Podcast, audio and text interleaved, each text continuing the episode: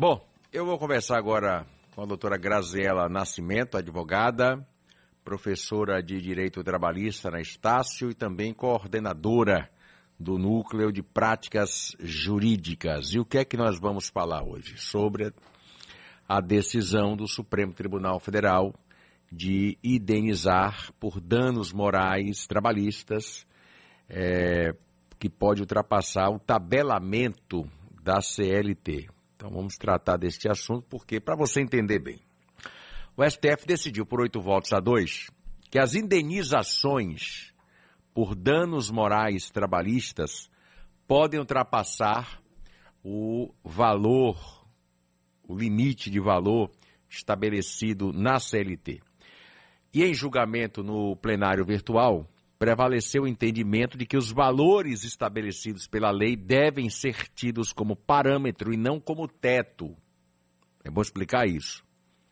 E hoje nós estamos recebendo a doutora Graziela Nascimento, que é advogada, como eu disse, professora de Direito Trabalhista na Estácio e também coordenadora do Núcleo de Práticas Jurídicas, para entender se de maneira prática alguma mudança acontece na é, indenização por danos morais, como é feito esse tabelamento já estabelecido na CLT e como vai acontecer então os cálculos para as indenizações. Doutora Graziela, muito bom dia, seja bem-vinda ao Balanço Geral, tudo bem?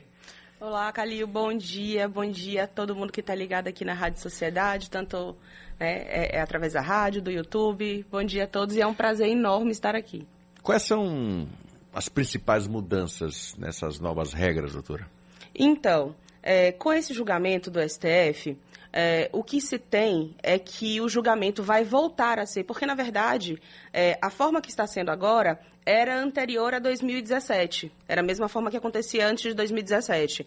Em 2017 nós tivemos uma alteração da lei da, da CLT, que foi, foi a chamada reforma trabalhista, e aí é, um desses artigos ele é, tabelou esse dano moral.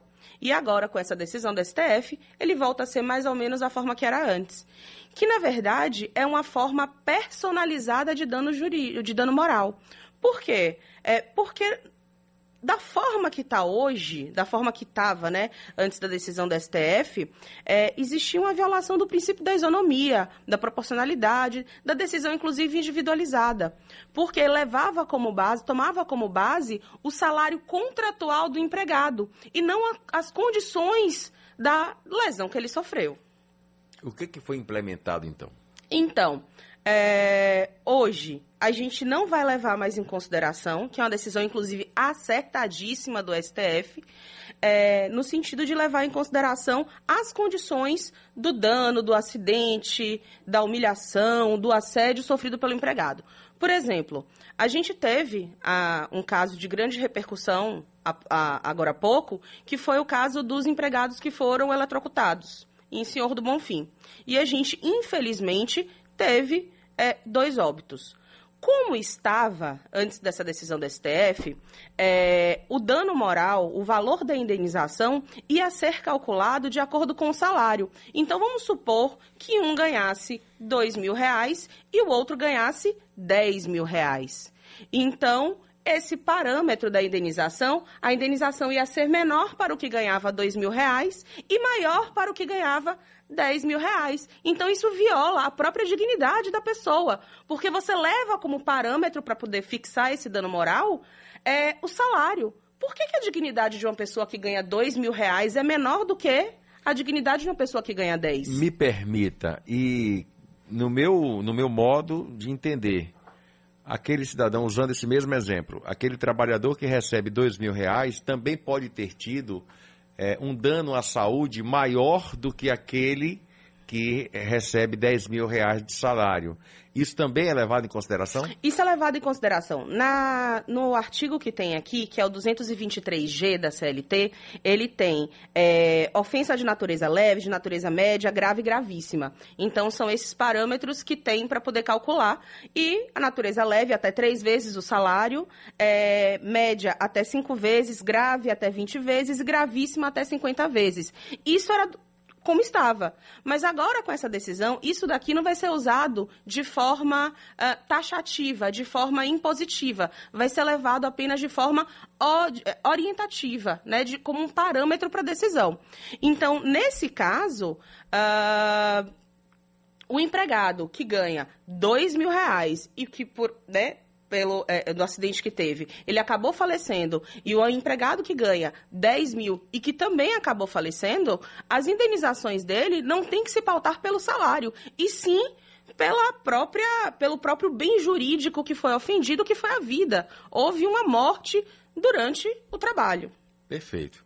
Eu vou até intervalo comercial e na volta a gente continua a entrevista com a doutora Graziela Nascimento, advogada, professora de Direito Trabalhista na Estácio e coordenadora do Núcleo de Práticas Jurídicas. A gente continua a entrevista com a doutora Graziela Nascimento, advogada, professora de Direito Trabalhista na Estácio e coordenadora do Núcleo de Práticas Jurídicas.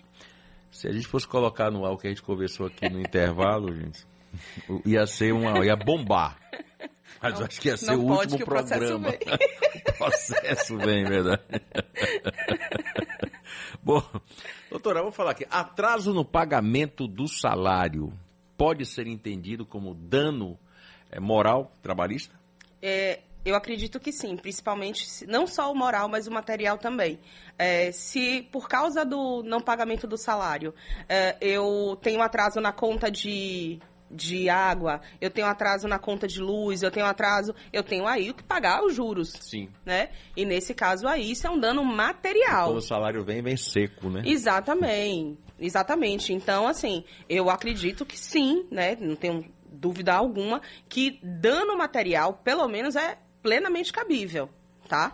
Agora, o dano moral, a gente precisa analisar cada uma das situações. Dependendo de como for, dependendo de como cada situação acontecer, é possível sim também um dano moral.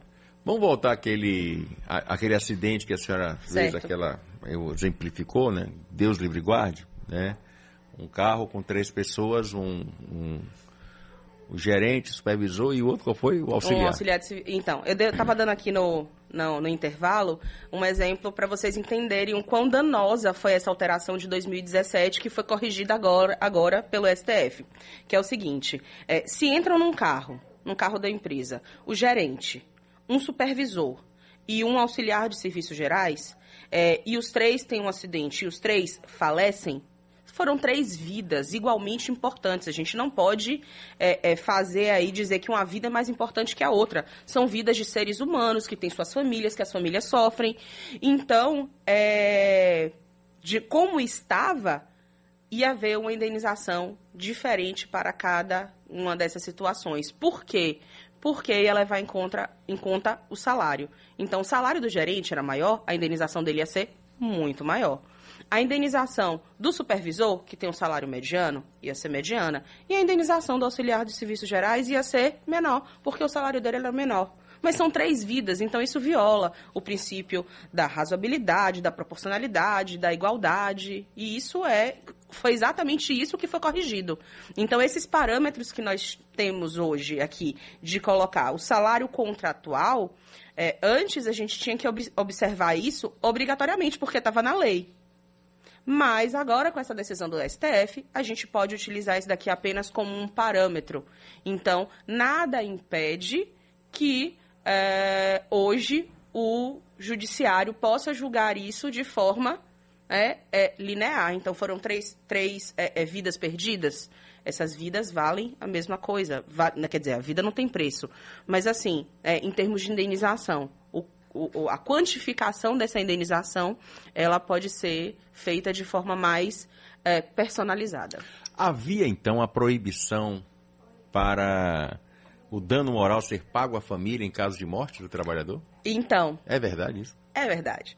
a reforma trabalhista de 2017. Eu estou olhando para você aqui pelo YouTube, porque eu sei que você está me olhando. Acredite você. Uma família deixar de ser assistida em caso de morte no trabalho ou até uma morte é, dentro do, do ambiente de trabalho e a família simplesmente deixar de ser assistida. É, essa reforma trabalhista, do ponto de vista de direitos para o trabalhador, ela foi realmente um, um caos. Inclusive, alguns, alguns colegas professores, né, advogados aí, militantes da área trabalhista, a gente chama a reforma trabalhista carinhosamente de deforma trabalhista. Então, houve uma deformação aqui mesmo do direito do trabalho e o artigo 223b de bola da CLT dizia que esse pagamento de dano ele seria feito exclusivamente aos titulares. Então, o titular, quem seria? O trabalhador. Então, a, é, vedava aí o pagamento do dano moral indireto, que a gente também chama de dano moral ricochete, para... Por que ricochete? Porque, é, sabe aquela bala que você atira e Bate acaba... ricocheteia, né? Exatamente. Quem suporta né, de um acidente de trabalho, o dano diretamente é o empregado. Perfeito. Mas a família também suporta esse dano. Então, com essa decisão da STF, a gente volta aí ter esse esclarecimento de que é possível, é compatível com o direito do trabalho, o pagamento do dano moral para as famílias de um trabalhador acidentado. Eu estou vendo aqui uma pergunta é, sobre cobrança de resultado e pressão psicológica trabalhista. Qual seria o limite? Então, é, o empregador ele pode determinar metas, ele pode dizer o que o empregado tem ou não que fazer, certo? Mas isso precisa ser feito com base no bom senso com base no respeito à dignidade da pessoa. Ele não pode ser exposto a situações vexatórias, ele não pode, caso ele não venha bater meta, ele não pode sofrer nenhum tipo de retaliação. Inclusive, tem algumas empresas que têm uma cultura tóxica de fazer o empregado é, é, pagar prendas caso ele não bata a meta. Isso é um absurdo. Então eu acho Existe que... isso no mercado? Meu Deus. Infelizmente existe. Infelizmente existe. E é para isso que a Justiça do Trabalho é tão importante, para poder corrigir esse tipo de, de situação. Então, nesse caso aí, seria o limite da dignidade, né? o limite do respeito à condição humana daquela pessoa. É, se por acaso é, o empregado se sentir humilhado, é, se sentir é, de alguma forma diminuído na, é, pela, por esse tipo de cobrança, ele precisa urgente procurar um advogado para poder ter orientação para fazer cessar esse tipo de conduta. Uma doença adquirida no trabalho, por exemplo, um problema respiratório porque o ar-condicionado deixou de ser limpo é, periodicamente ou um acidente, a pessoa na escada tropeçou, quebrou a perna, enfim, uma doença no trabalho. Isso pode também é, ser colocado como danos morais? Lógico que pode. Inclusive, essa parte de acidente de trabalho é uma das maiores fontes geradoras de dano moral. O Brasil ainda é, um, infelizmente, um país é, que, muito embora nós tenhamos muitas normas de segurança do trabalho, a fiscalização dessas empresas é um pouco deficitária. É, por parte dos órgãos, é, é, é, é, dos órgãos estatais. Então, infelizmente, ainda acontecem muitos acidentes de trabalho.